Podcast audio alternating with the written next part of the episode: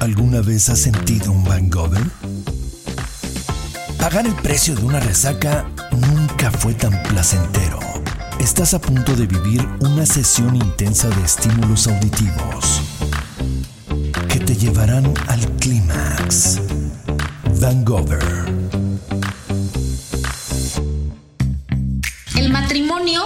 Único medio moral de fundar la familia, de conservar la especie y de suplir las imperfecciones del individuo que no puede bastarse a sí mismo para llegar a la perfección del género humano. Que este no existe en la persona sola, sino en la dualidad conyugal. Que los casados deben ser y serán sagrados el uno para el otro aún más de lo que es cada uno para sí. Que el hombre cuyas dotes sexuales son principalmente el valor y la fuerza, debe dar y dará a la mujer protección, alimento y dirección, tratándola siempre como a la parte más delicada, sensible y fina de sí mismo, y con la magnanimidad y benevolencia generosa que el fuerte debe al débil, esencialmente cuando este débil se entrega a él y cuando por la sociedad se le ha confiado. Que la mujer cuyas principales dotes son la abnegación, la belleza, la compasión, la perspicacia y la ternura, debe dar y dará al marido obediencia, agrado, asistencia, consuelo y consejo, tratándolo siempre con la veneración que se le debe a la persona que nos apoya y defiende, y con la delicadeza de quien no quiere exasperar la parte brusca irritable y dura de sí mismo.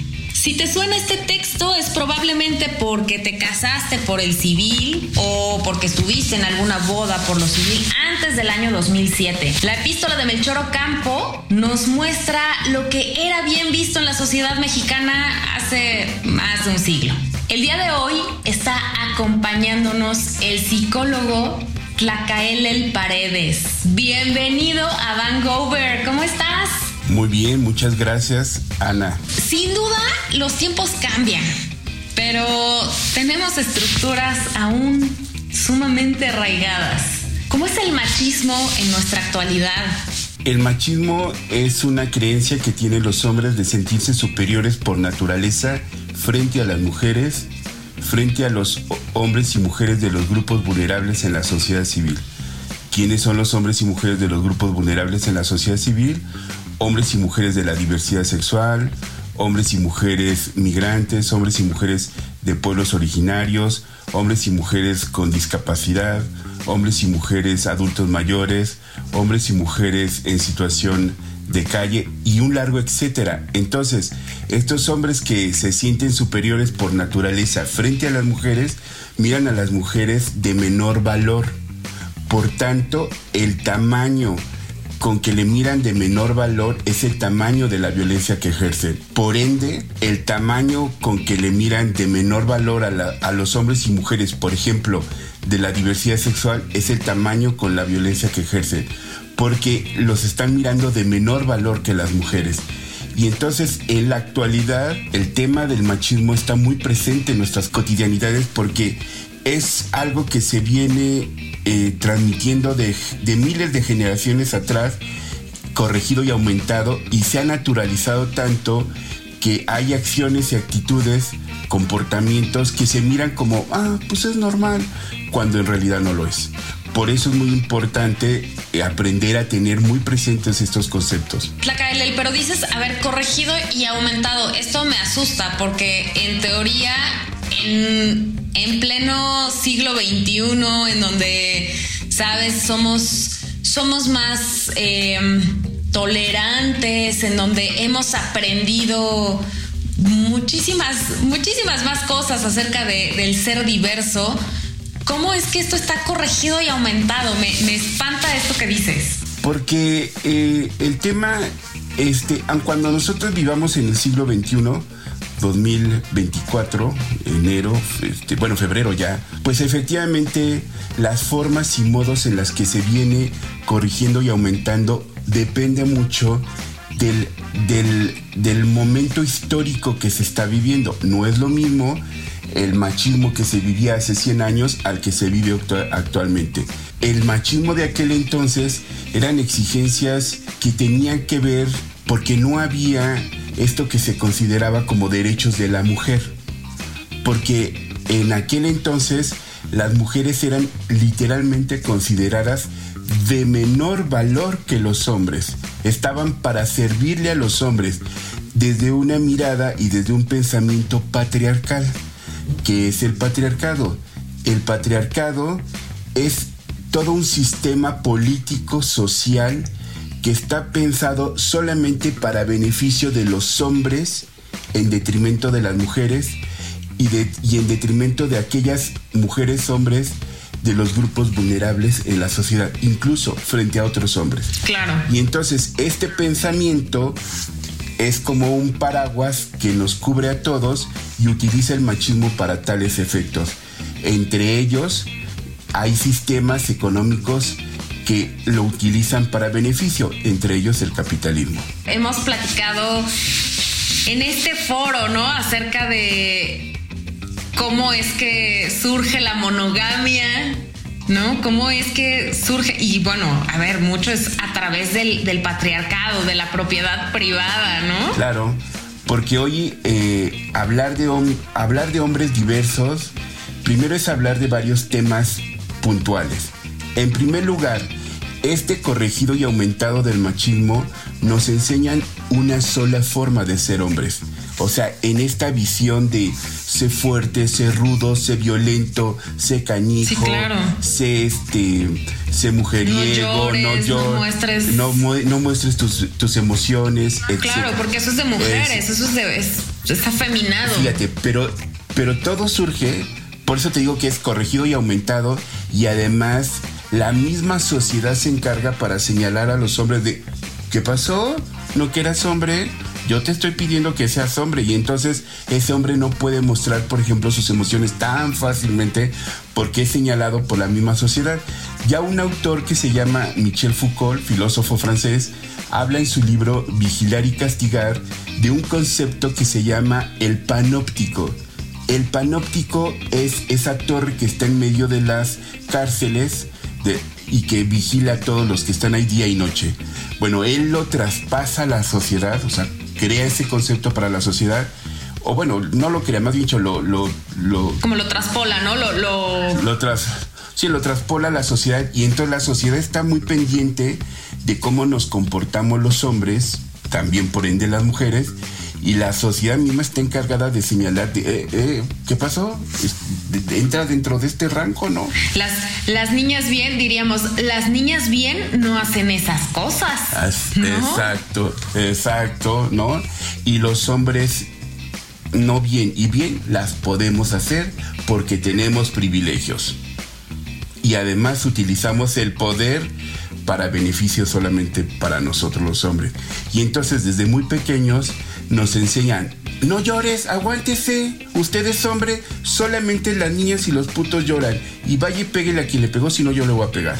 Y entonces... Hijo, está muy perro esto, sí. Y entonces, efectivamente, desde muy pequeños nos enseñan a no mostrar las emociones y solamente de las cinco emociones básicas del ser humano, miedo, alegría, tristeza, enojo, asco, aversión, nos enseñan solamente el enojo y, el rechazo como una forma de estar presentes en nuestra cotidianidad. Aun cuando estemos alegres, siempre estamos enojados. Aun cuando estemos eh, todo el mundo, si tú te fijas en los hombres, siempre van con cara de enojado, de enfado y te hablan así, porque esa es una forma de ser hombre.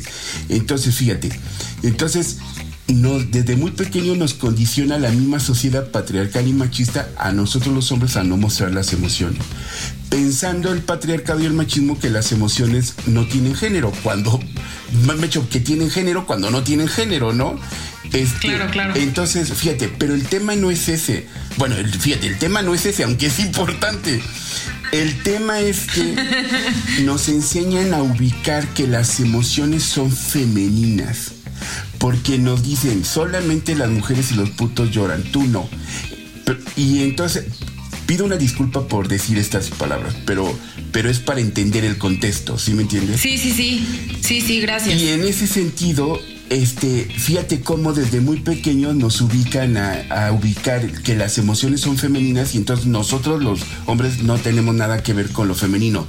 En los años finales de los 80 y 90 se empezaron a hacer investigaciones respecto a qué ser hombre. Y entonces las investigaciones estaban enfocadas a preguntarle a adolescentes recién ingresados a la secundaria y les decían, hijo, ¿para ti qué es ser hombre? Y entonces los niños, en la inocencia, decían, no, pues ser hombre es, este, pues, pues no ser, no ser femenino, no ser gay y este, y no ser niño.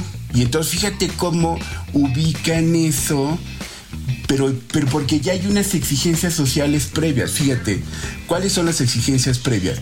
Desde muy pequeño nos dicen a los niños, yo creo que si has oído y han oído todos los que están escuchando este, este espacio.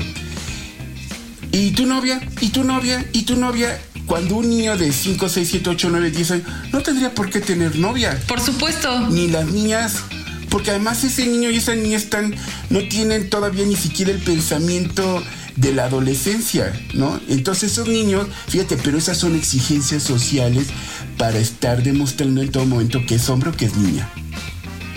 ¿Cómo hay esas exigencias? Y entonces, eh, claro, y entonces, claro, cuando llega ese niño adolescente, pues obviamente dice, pues es que tengo que tener novia porque entonces, pues entonces tengo que demostrar que soy hombre, ¿no? Claro, ¿no? El punto es entre muchas exigencias, ¿no? Porque también es, este, defiéndete, no llores, aguántese, ¿no? Y entre muchas. Pero entonces nos damos cuenta que solamente hay una forma que nos exige la sociedad de ser hombre, ese, el machismo. Claro, claro, fíjate, claro. Y claro, van creciendo ese niño, ese niño se hace adolescente, solamente vamos a hablar de hombres hoy. Ese niño se hace adolescente y el problema es que nuestras casas, en el 99.9% de la población mexicana, por lo menos en México, según los estudios del INEGI, no se habla sobre temas de sexualidad como prevención de embarazos no deseados, enfermedades no deseadas, el uso del condón, porque se tiene el temor de que esos hijos vayan a iniciar su vida sexual a temprana edad y entonces prefieren no hablarles de eso. ¿Y qué pasa? Los hijos empiezan su, inician su vida sexual a los 12, 13, 14 años porque no tienen ninguna información, pero el problema en los adolescentes hombres es que como no hablan sobre esos temas, pues ¿dónde buscamos esa información? Allá afuera en la calle, mal informada. Y entonces... Claro, como sea, pero la obtenemos. Claro, por hombres más grandes de edad, desde jovencitos más grandes hasta adultos, ¿no? Y entonces es muy común, por eso te digo que viene el machismo en la actualidad viene corregido y aumentado porque no, en aquel entonces eran películas pornográficas y entonces se rolaba el, el videocassette, ¿no? Y a escondidas lo veía, ¿no? No, hoy tú en el celular lo puedes ver. Hoy en el celular inteligente tú puedes ver esas cosas, ¿no? Entonces, el problema no es, fíjate, ojo aquí, ¿eh? El problema es que la pornografía está pensada desde hace 100 años cuando empezó el cine, o más de 100 años, está pensada para beneficio del hombre en detrimento del cuerpo y de la dignidad de las mujeres. Entonces, ese hombre, ese chamaco, ese adolescente aprende, porque no tiene quien le explique esos temas, aprende a identificar que él solamente se tiene que disfrutar en el cuerpo de las mujeres y que así es el amor y que así se hace el sexo. Y entonces ahí surge lo que se conoce como el acoso y el hostigamiento sexual, porque van entendiendo que las mujeres solamente están para usar y desechar. Y entonces van teniendo, intentando tener sus relaciones sexuales o buscando tener relaciones sexuales solamente para disfrutarse. Claro, a esa edad, cuando papá se entera que, fíjate, ojo, ¿eh? Cuando papá se entera que tiene novia y que, que ya sabe. Claro, es mi muchacho. Ese es mi hijo.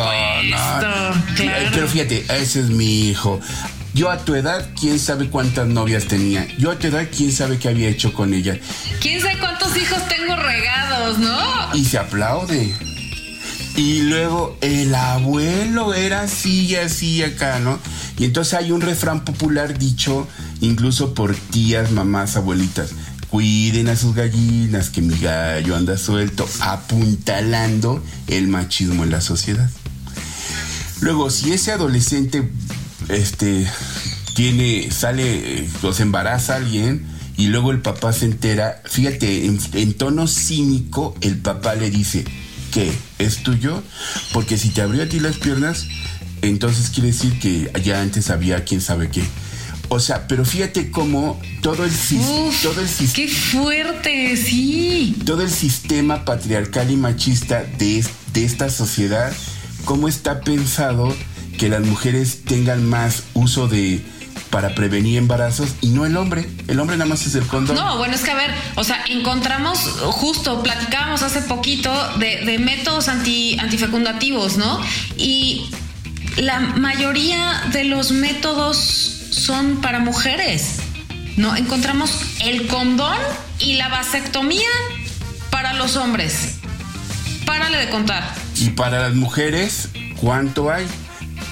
Poniendo en riesgo la misma salud de la mujer. Pero fíjate, pero está pensado desde esta, desde esta mirada patriarcal y machista porque las mujeres son las responsables de si se cuidan o no. Y no haciendo responsables a los hombres también del uso del condón y de cuidarse, en ese, cuidar y cuidarse, ¿no?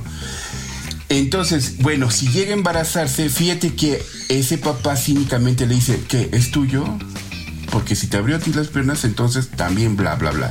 Y luego hay los refranes populares de las tías, abuelitas y mamás, ya sabes. ¿Cuál es ese? Hijos de mi hija, nietos serán. Hijos de mi hijo, en duda estarán. Apuntalando el machismo en la sociedad. Y entonces, claro, por supuesto que este, ese chico de 16, 17 años se siente, pero empiezan estos refranes del todas mías. ¿Sí? ¿Sí? Y empiezan estos refranes de no, yo soy el felón, yo soy el canijo, yo soy el cañón. Y entonces, claro que se siente. Ese, ese chavo llega a los 25 años. ¿Cómo llega a los 25 años? No, bueno, ¿cómo te, pero ¿cómo te explico, verdad? Sintiéndose el poderoso y el yo soy más que todos y, y bueno, ya no puedo decir más refranes aquí. No, no, no, no, me los pidas. Sí, sí, sí, tú, tú. No, no, no, no.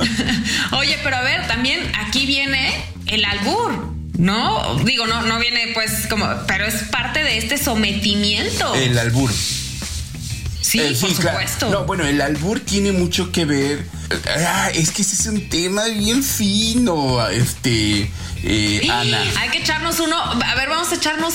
Les prometemos un episodio de, puro albur. O sea, que el tema. A ver, no, no, no, porque yo no soy buena, pero no, o sea, como eh, desmenuzando qué es esto del, albur. Bueno, fíjate, nada más rápido. El albur tiene que ver con esta idea simbólica de penetrar al otro, ¿no? Claro. Y entonces, en ese sentido, este, el albur se da entre hombres.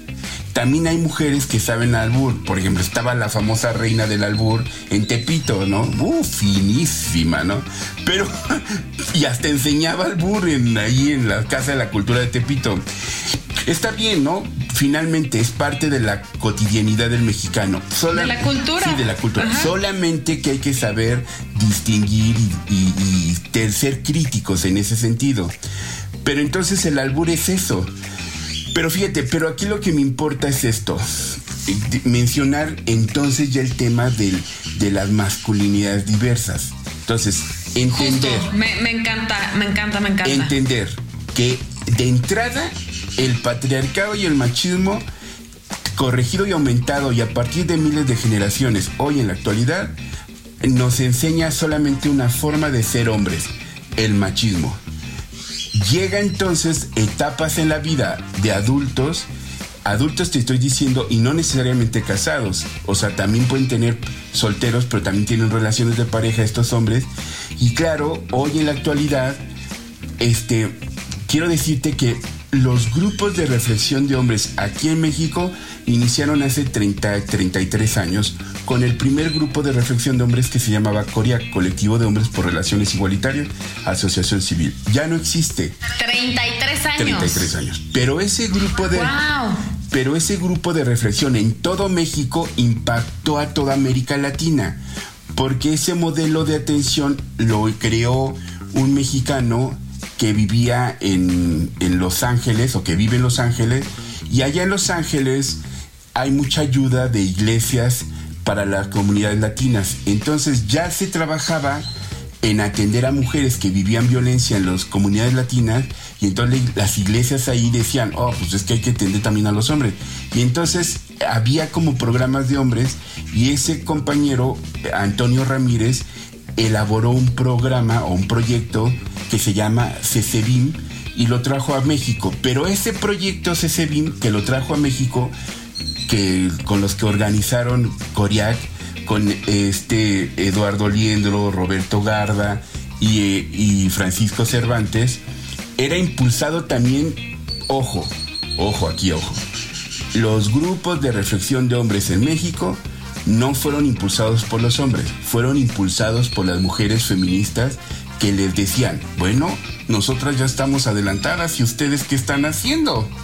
Supongo que en esta necesidad también, ¿no? O saber de, de, ver esta equidad. No, y más que equidad, la igualdad. O sea, de decir. Pero, pero a ver, pero espérame, ahorita, ahorita volvemos a ese punto que es importante. Entonces, las mujeres en aquel entonces, los grupos de. Estos grupos de reflexión son impulsados por las mujeres en la academia primero, ¿no? O sea, con tesis de maestría y de doctorado. Y también por hombres de la diversidad sexual que, está, que también estaban estudiando maestría y doctorado, ¿no? Porque se cuestionaban por qué la violencia de los hombres, este, cuál es el origen de la violencia de los hombres, etc. Y entonces, claro, surge la necesidad de, de cuestionar los grupos feministas en aquel entonces de decirle a los hombres, bueno, pues ustedes qué están haciendo, ¿no? Y entonces coinciden circunstancias de la vida y llegan aquí a México con ese programa y, surge este grupo hace 33 años.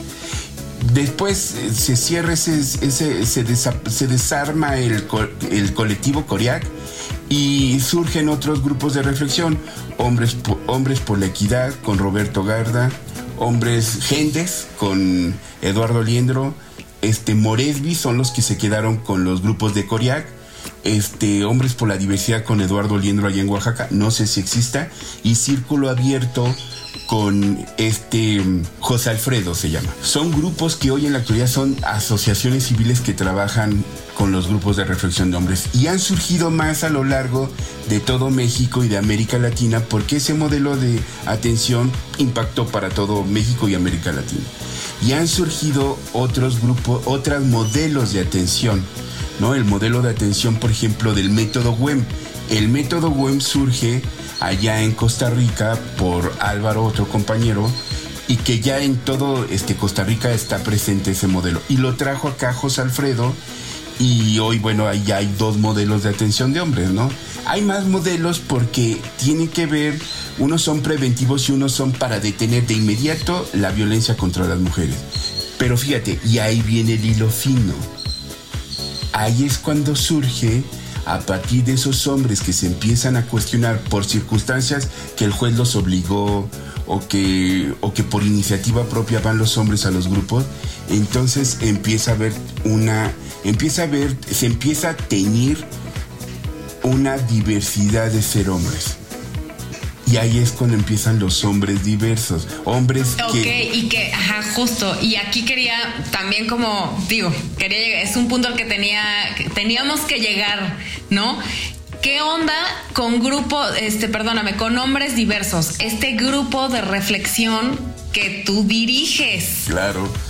Yo, este, yo soy un hijo, yo soy un hijo de un papá que fue el primer día a a Coriac como, como un hombre que se atendió.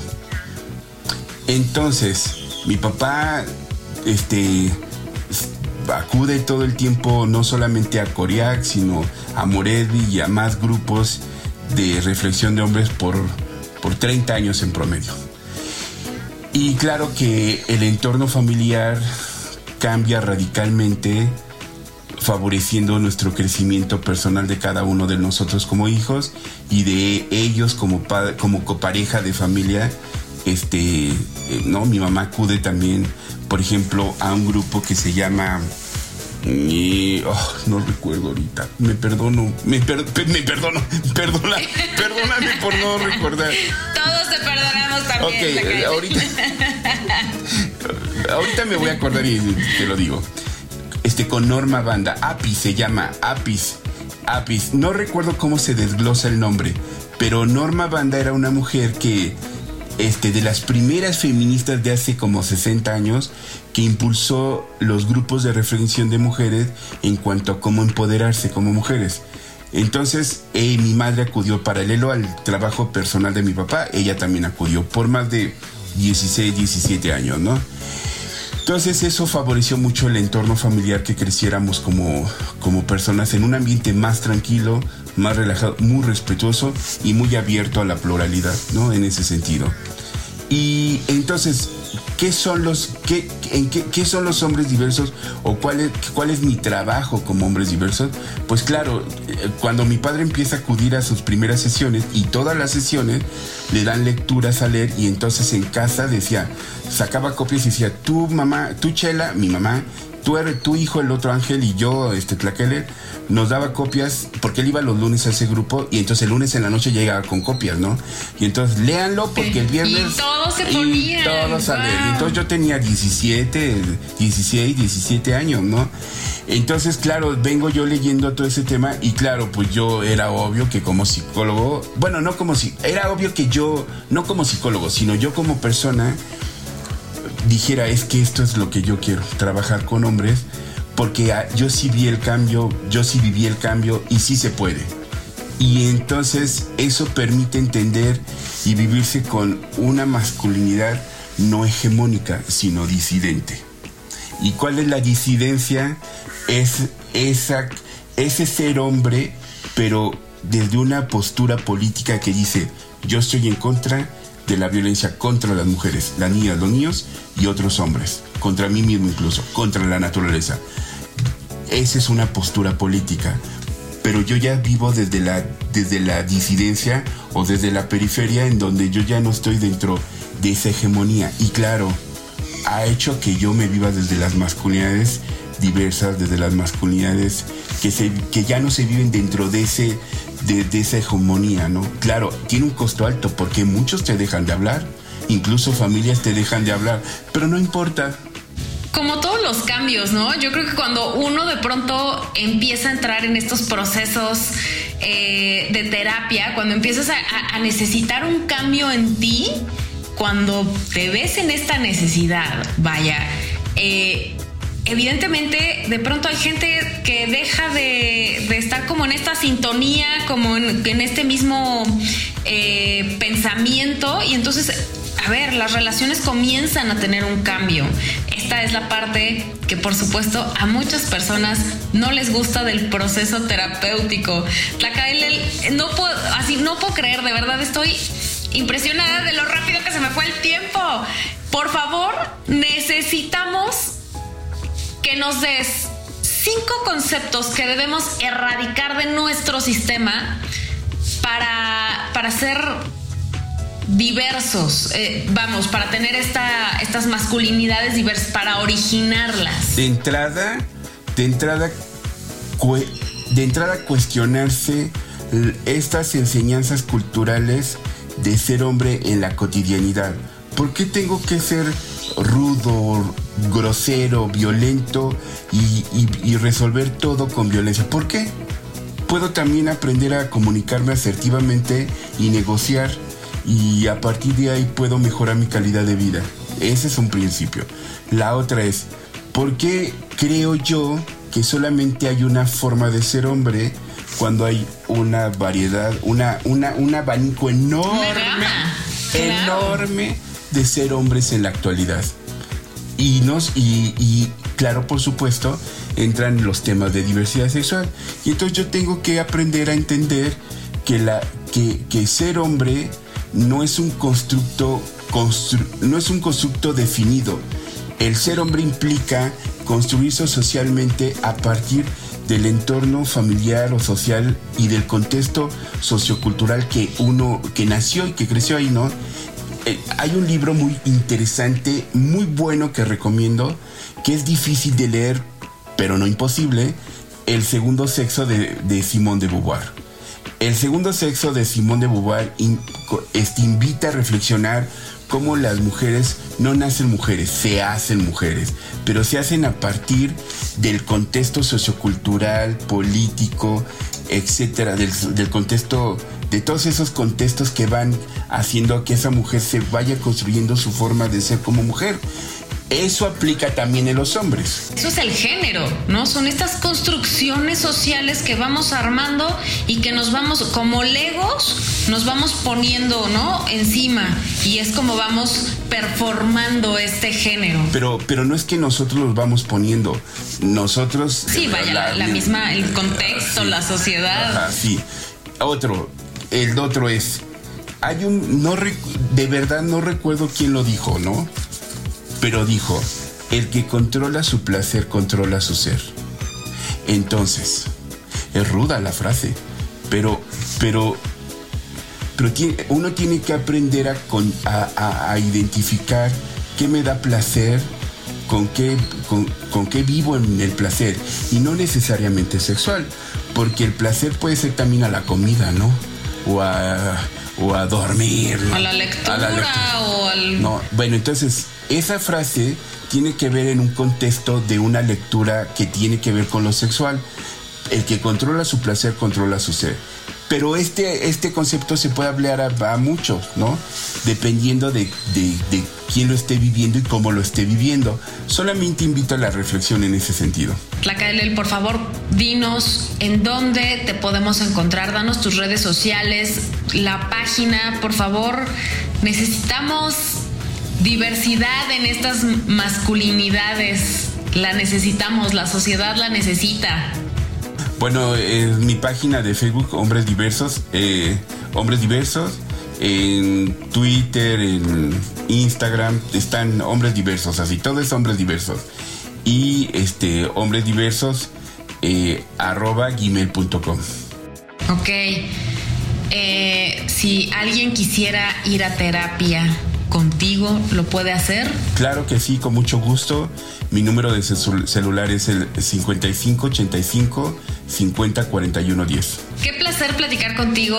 Nos debemos este, esta segunda eh, eh, transmisión para platicar de los albures, de qué onda con los albures. Sí, claro que sí, con mucho gusto. Ha sido un verdadero placer platicar contigo. De verdad se me fue como agua este ratito. Muchísimas, muchísimas gracias por, por tu conocimiento, por compartir esta parte histórica y, y, de nuestra actualidad, de cómo vivimos estas masculinidades en la actualidad. Muchísimas gracias por tu tiempo. Les mandamos muchos besos y nos vemos y nos escuchamos, por supuesto, la próxima semana. Gracias. Van El orgasmo auditivo que te dará la mejor de las resacas.